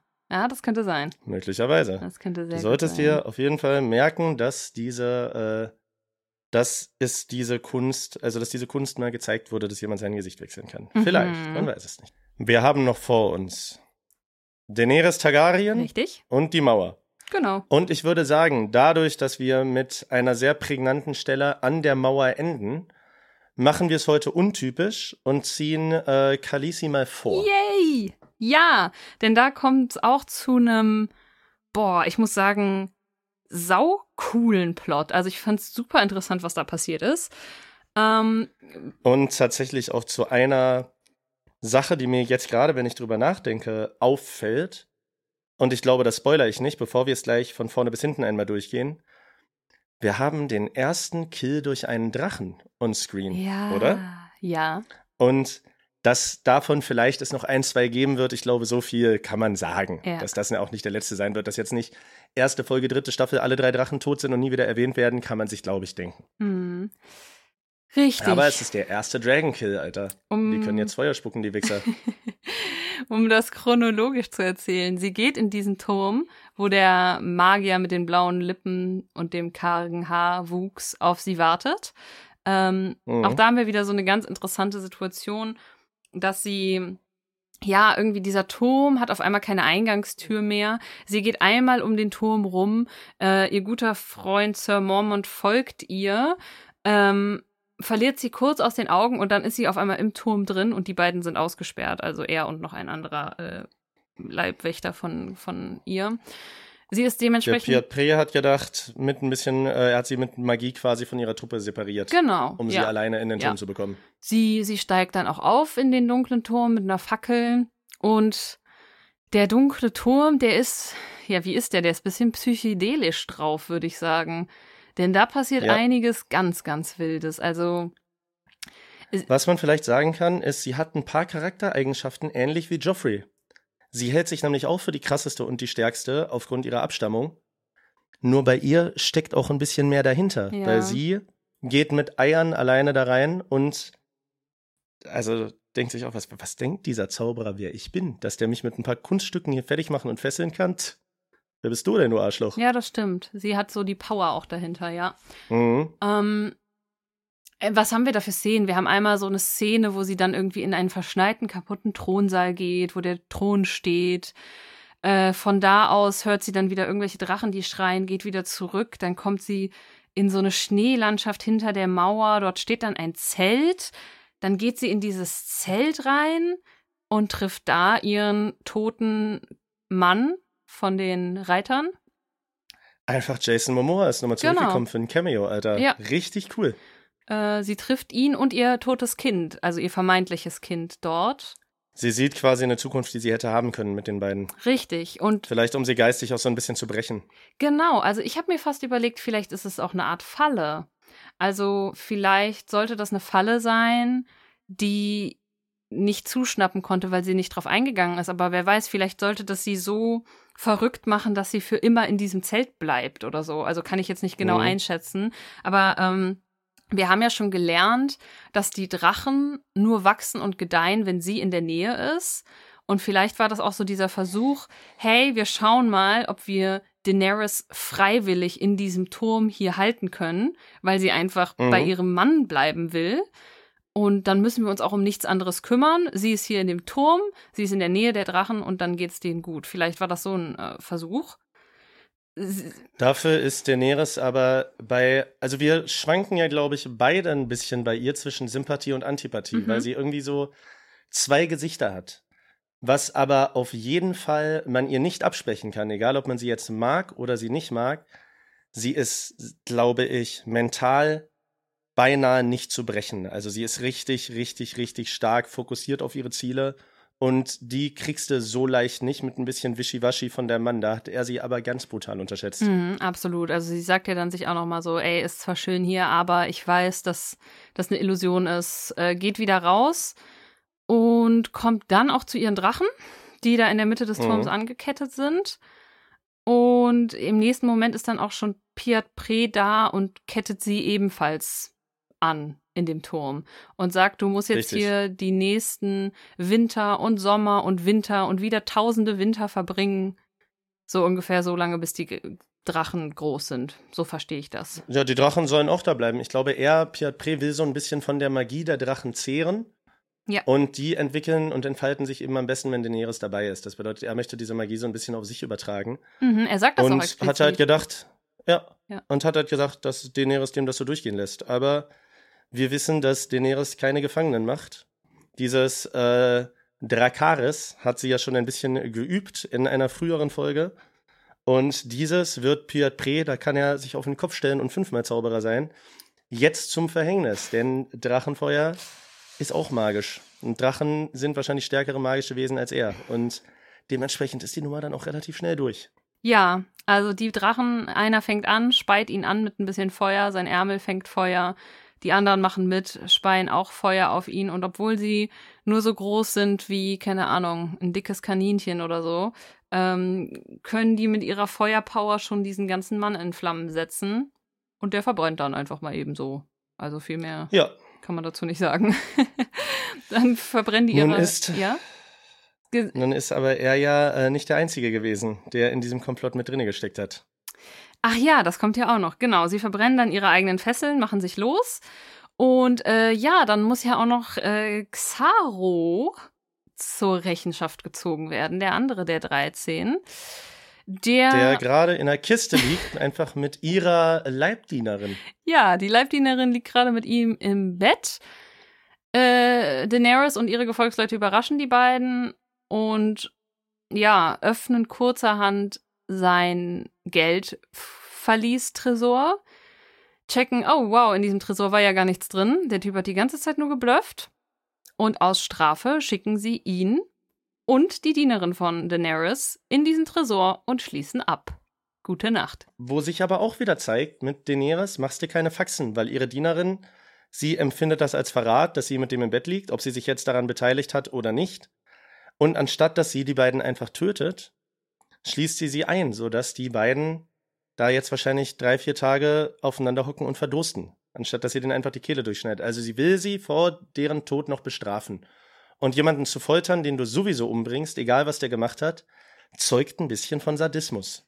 Ja, ich find's auch wieder krass. Ich hab, hab wieder mir gedacht, während ich diese Szenen angeguckt habe, bin ich zu streng mit Daenerys? Lass ich ihr irgendwie weniger durchgehen als anderen Leuten? Ist sie halt einfach auch nur eine brutale Person, wie es alle in diesem Epos sind? Aber ich weiß nicht. Auch wieder diese Tatsache, dass sie ihre eigene Zofe, also natürlich ist es eklig von der, dass sie mit diesem Xaro ins Bett steigt, so fünf Minuten nachdem Daenerys sozusagen äh, da vom Thron gestoßen wurde. Aber auch hier habe ich mir so gewünscht, dass sie doch ein bisschen mehr Mitleid mit dieser Frau hätte, die ihr so lange gedient hat. Ich glaube, das ist doch sogar. Sag mir, wenn ich falsch liege, aber ist das nicht sogar die Frau, die ihr erklärt hat, wie sie mit ihrer Ja. Sexualität zu Macht kommt? Ja, ne?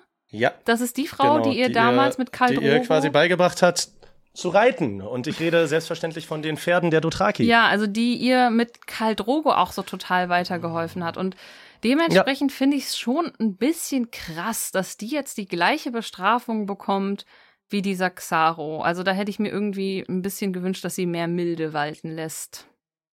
Daenerys will's nicht ins Bein pissen, Alter. Nee, gar nicht, gar nicht. Gar keinen Bock auf Stress mit der. Naja. Ja, Und mit dem restlichen Gold von diesem Xaro kaufen sie dann vermutlich jetzt noch ein Schiff, ne? Aber das wurde noch nicht so. das wollen sie. Ja. Genau. Genau. Was glaubst du, was machen Xaro und die Leibdienerin in ihren letzten Stunden? Ich weiß es nicht. Was sagst du? Sag du es mir, was Also würdest du tun? Ja, Ach, die ganze Zeit, bis Mann. ich sterbe. Wenn ich, eh, Wow. wenn ich eh nichts mehr, wenn ich eh nichts mehr machen kann, Mann und Frau zusammen sind im Tresor eingesperrt, wo die nie wieder rauskommen, kannst du entweder drei Tage heulen, bis du, äh, bis du tot bist, oder drei Tage Spaß haben. Mano. Macht oh doch dann Mann, eh das nichts mehr, Schlimme oder? ist ja auch noch, die verdursten ja dann wahrscheinlich. Ach, das finde ich einfach schrecklich. Ja, ja. Keine Ahnung. Die verdursten. Ich finde es nicht gut. Manu. Besser verdursten als verbrennen. Auch wenn Verdursten länger dauert, trotzdem besser verdursten als verbrennen. Meinst? Ich sag's dir, wie es ist, ja. Ja, okay. Gut. Nichts schlimmer als verbrennen. Kommen wir zum letzten. Warte. Ja. Verbrennen wird den folgenden Charakteren wahrscheinlich nicht passieren, denn da ist es viel zu kalt. Wir gehen in den Norden. Überleitungsking. Wow. Ja. Wow. Wir kommen zum letzten Handlungsort. Wir haben aber da noch zwei Handlungsstränge hinter der Mauer. Richtig. Nämlich äh, Igrit, die mit John Schnee und dem anderen Gefangen von der Nachtwache, äh, Halbhand? Orin Halbhand, glaube ich. Boah, Namen vergessen. Ja. Kann gut sein. Corin? Genau. Die sind unterwegs. Die sind auf dem Weg zum König hinter der Mauer. Richtig. Äh, es gibt noch ein kleines Intermezzo. John Schnee muss seinen Kollegen umbringen. Mm, Die machen einfach den Dumbledore-Snape-Move. wie? Snape muss Dumbledore umbringen, damit Voldemort ihm vertraut. Ach so. Und John bringt Corin um, damit äh, er einen glaubhaften Spion bei den Wildlingen abgibt. Meinst du, ich glaube, das war nicht so doll geplant. Doch, ich, das war geplant. Meinst du wirklich? Also ich hatte eher das Gefühl, dass Fall. das ein negativer Zufall war, dass das passieren Nein. musste. Das war, das war geplant. Das hat er am Ende auch, wo er den Eid nochmal gesagt hat, äh, hat er das ganz klar rübergebracht, dass das geplant war. Okay. Ja. Dass er wusste, die überleben es eh nicht und ich opfer mich jetzt, damit äh, John Schnee sich da einschleusen kann. Ja, das machen sie auf jeden Fall. Und sie enden dann damit, dass sie ja auf so einem Bergkamm stehen, runter ins Tal blicken und da ist ein riesiges Dorf ähm, oder ein riesiges Lager, auf jeden Fall, wo Menschen leben, von Wildlingen, denke ich auch, die sich dort formiert haben. Ja. Ja. Wildlinge, ich habe mir, als ich das das erste Mal angeguckt habe, habe ich mir unter Wildlingen eher sowas vorgestellt wie so, wie so Neandertaler. Ich weiß nicht, ob das politisch noch korrekt ist, das zu sagen. Ja, schon, oder? Neander, so Neandertalerwesen Ja, halt. halt einfach, ja, klar, unzivilisierte, Genau, aber das sind halt einfach ganz normale Leute, die nur woanders geboren, geboren worden sind. Aber die sind intellektuell oder so den äh, Leuten im Süden ja nicht unterlegen. ja, Die sind aber einfach nur auf der falschen Seite der Mauer geboren. Ich glaube auch nicht, dass du das zu Unrecht gedacht hast. Das wird schon so etabliert, weil alleine der Wort, das, Das wird- Wort ja, ne? Wildlinge und dass man die dann am Anfang da so, ähm, gerade wo wir die Szene mit hier Nymphadora Tonks mit der Schauspielerin haben, so äh, rumschleichen im Wald und mhm. äh, also da werden die schon so ein bisschen als wilde, nichtswissende Leute etabliert. Und ich glaube auch nicht, dass die Leute in Königsmund oder aber auch in ähm, in, äh, ja, da wo die Starks wohnen, in Winterfell, dass die wissen, dass die so organisiert sind. Ich glaube nicht, dass sie es wissen. Also vielleicht haben sie mal von Gerüchten gehört, ähm, dass da irgendwie hinter der Mauer auch ein König versucht, an die Macht zu kommen. Aber dass die, ja, so zivilisiert dort leben und sich zusammenrotten, weiß, glaube ich, bis dato keiner. Die denken, so was da oben ist, ist uns egal, ne? Weil die bauen ja auch gleichzeitig total Personal an der Mauer ab. Mhm. Die äh, Nachtwache besteht irgendwie nur noch aus maximal 1000 Leuten. Und gleichzeitig formiert sich da oben eine Wildlingsarmee. Das muss denen ja bewusst sein. Aber die machen die Augen davor zu, solange bis es sie betrifft, habe ich das Gefühl. Ja, absolut. Absolut. Und äh, damit endet dann auch der Plot und wir kommen zum allerletzten der zweiten Staffel. Wir haben nämlich auch noch Sam, der dort oben rumirrt, äh, zusammen mit seinen Mhm. zwei anderen Kollegen. Die sind jetzt nur noch zu dritt. Ähm, hatten ja in der letzten Folge auch schon da dieses äh, Drachenerz gefunden. Was war es? Ich weiß es nicht. Drachenglas. Drachenglas gefunden. Ähm, und ich weiß gar nicht, wohin die gerade überhaupt auf dem Weg sind. Keine Ahnung, ob die irgendein Ziel noch haben. So einfach Hälfte der Männer verloren. Ich glaube, zurück zur Mauer. Ach so, kann auch sein, ja. Zurück zur Mauer. Sei es wie es sei, auf jeden Fall Hören ist Sie das Sam Horn? leider nicht der Schnellste. Sie rennen weg, aber Sam ist leider ein bisschen behäbig, hängt sich irgendwann hinter einen Stein und dann kommen sie. Ja, dann kommt eine ganze Armee. Also wir haben da ein oder zwei oder drei, glaube ich, weiße Wanderer auf Pferden sitzend, die auch eindeutig, glaube ich, weiße Wanderer sind. Das sind diese großen, hageren Wesen mit den leuchtend blauen Augen. Äh, um die herum sind aber auch ganz viele so Zombie-Menschen, also wo ich jetzt sagen würde, das sind Wiedergänger. Wiedergänge, genau. Genau. Da muss man ganz klar unterscheiden. Die Ja. weißen Wanderer sind nur ein paar, Genau. ne? Die können aber eben, also die äh, umgeben sich mit diesen Wiedergängern. Richtig. Und die Wiedergänger sind die Main-Armee quasi. Genau. Und ja, die letzte Szene besteht eigentlich darin, dass der weiße Wanderer, so wie ich das vom Schnitt verstanden habe, seine Augen auf John Schnee richtet, ihn eindringlich Hm. anschaut, der sich ja da hinter diesem Stein versteckt hat, dann aber auf einmal wegschaut, wieder nach vorne, einen lauten Kampfschrei ausstößt und sagt, Armee, weiter, nach vorne in diese Richtung, also in seiner Sprache würde ich jetzt einfach sagen. Und das ist natürlich etwas, was mich als Zuschauer und dich wahrscheinlich auch, als du es das erste Mal gesehen hast, enorm verwirrt. Warum wird Sam verschont? Warum wird er nicht gesehen? Meine Theorie. Das ist die Frage, die sich stellt. Ja. Also meine Theorie war tatsächlich, dass ich gedacht habe, vielleicht ist er blind.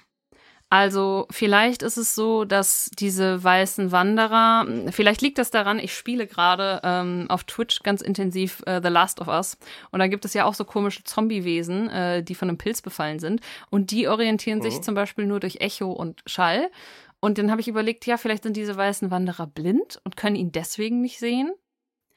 Ich sag ganz ehrlich, ich habe mich ähm, über Weihnachten äh, hatte ich mit meiner Familie was zu tun und äh, mein Vater hört diesen Podcast auch und guckt Game of Thrones das erste Mal parallel und dementsprechend habe ich ein bisschen Cool. mit ihm drüber geredet und er hatte die Theorie, dass die den vielleicht nicht gesehen haben wegen dem Drachenglas, das er dabei hatte.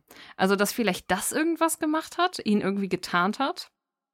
Äh, wollte ich an der Stelle auch noch anführen. Ich weiß es aber nicht. Vielleicht ist es auch ein Filmfehler. Und man regt sich dann so in drei, vier Stachel, Staffeln übelst drüber auf. Keine Ahnung. Aber das sind bis jetzt die Theorien, die ich hätte, warum Sam verschont wurde. I see. Wer weiß das schon? Am Ende des Tages haben wir jetzt mal einen aus der Nähe gesehen und es ist scheiß viel passiert in der zehnten Folge. Ja.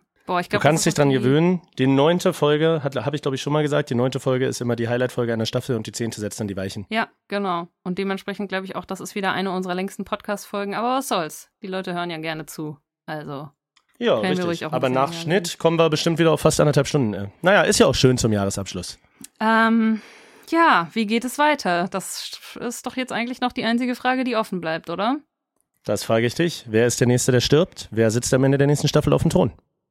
Also, ich gehe weiterhin damit, dass ich Joffrey nicht mehr ertrage und dass ich absolut der Überzeugung bin, dass der in der nächsten Staffel dran glauben muss. So, fertig, Punkt aus. Das ist meine erste, meine, meine erste Theorie, die hoffentlich ähm, wahr wird. Ansonsten ist es mal wieder so, dass ich super wenig einschätzen kann, denn meine Erfahrung sagt mir, das, was passiert, kann man eh nicht vorhersagen. Also, was ich zu John Schnee sagen würde, ist immer noch das letzte, das von der letzten Folge, dass ich mir da diesen Plot vorstellen könnte, den es in ganz, ganz vielen erfolgreichen Filmen gibt, nämlich, dass er zur anderen Seite überwandert und auf einmal Teil der Mhm. Wildlinge wird. Ähm, Was scheiße wäre für Rickon und Bran, die gerade auf dem Weg zu ihm sind. Ja, die können ja dann auch noch mitmachen. I don't know, keine Ahnung. Ähm, ich würde vermuten, dass vielleicht in der nächsten Staffel das erste Mal auch andere Menschen außer die an der Mauer Wind davon bekommen, dass es weiße Wanderer gibt. Das fände ich irgendwie sinnvoll. Was gibt's noch? Ähm, ich hoffe, dass Aria ein paar Kills bekommt. Also, dass die weiter Mhm. wächst, sozusagen an ihren Aufgaben. Aber am Ende, du hattest ja eben das erwähnt mit äh, Jamie Lannister. Da frage ich mich jetzt wirklich, tja, was aus dem werden könnte, was da passieren kann, was die ganze Sache spannend macht. Ich, ich, ich habe keine Ahnung. Willst du mir irgendwie ein, zwei Hinweise oder Ideen geben? Nö. Nee, also nicht nur diesbezüglich, sondern auch. Also hast du noch konkrete Fragen an mich? Achso, du hast gefragt, wer auf dem Thron sitzt. Ähm, Ja, Ich bin ja immer noch der festen Überzeugung, dass Tyrion sich da auch irgendwann nochmal draufsetzen muss. Mhm. Mhm. Okay. Interesting. Also, ich könnte jetzt ein paar konkrete Fragen stellen, aber ich habe gerade so ein bisschen alle Entwicklungen im Kopf. Ähm, und ich, ich könnte dich entweder absichtlich in die Irre führen oder würde spoilern, weil Ja. nichts bleibt, wie es ist. So viel kann ich Du versprechen. hast ja auch schon gesagt, dass äh, wahrscheinlich auch noch ein, zwei neue Charaktere eingeführt werden. Also, ähm, dass es Oh, nicht nur ja. bei den Alten bleibt. Ich würde mir natürlich auch mehr Drachen wünschen. Wie schon gesagt, Twizzys Lieblingscharakter wird eingeführt. Ja. Äh, deswegen mal sehen. Vielleicht wachsen die Drachen noch ein bisschen. Ich meine, äh, Daenerys will ja jetzt wirklich mal, hat ja jetzt mal konkrete Pläne gemacht, um rüberzufahren nach Westeros. Vielleicht mischt die sich endlich mal ein. Aber zum aktuellen Zeitpunkt kann ich nicht viel sagen. Ich kann nur sagen, ich würde mich freuen, wenn die Leute den Podcast mit fünf Sternen bewerten. Darüber freuen wir uns immer. Und auch im neuen Jahr. Äh, nehmt auf jeden Fall rege an äh, QA teil. Und ich kann auf jeden Fall sagen, äh, jetzt zu Silvester 2023, mir macht das Projekt mega Spaß. Klar. Ich freue mich drauf, das mit dir fertig zu machen. Und ich freue mich, dass nach wie vor uns noch so viele Leute zuhören. Wir halten uns, seit wir angefangen haben, in den Top 5 äh, Podcasts bezüglich Film und Fernsehen deutschlandweit. Das finde ich voll cool. Und ich hoffe, so geht's weiter. Jawollo. damit euch allen einen guten Rutsch. Trinkt nicht zu viel, böllert nicht zu viel, passt auf eure Haustiere auf und Tschüssi. wir sehen uns im nächsten Jahr. Tschüss. Das erste Mal in Westeros.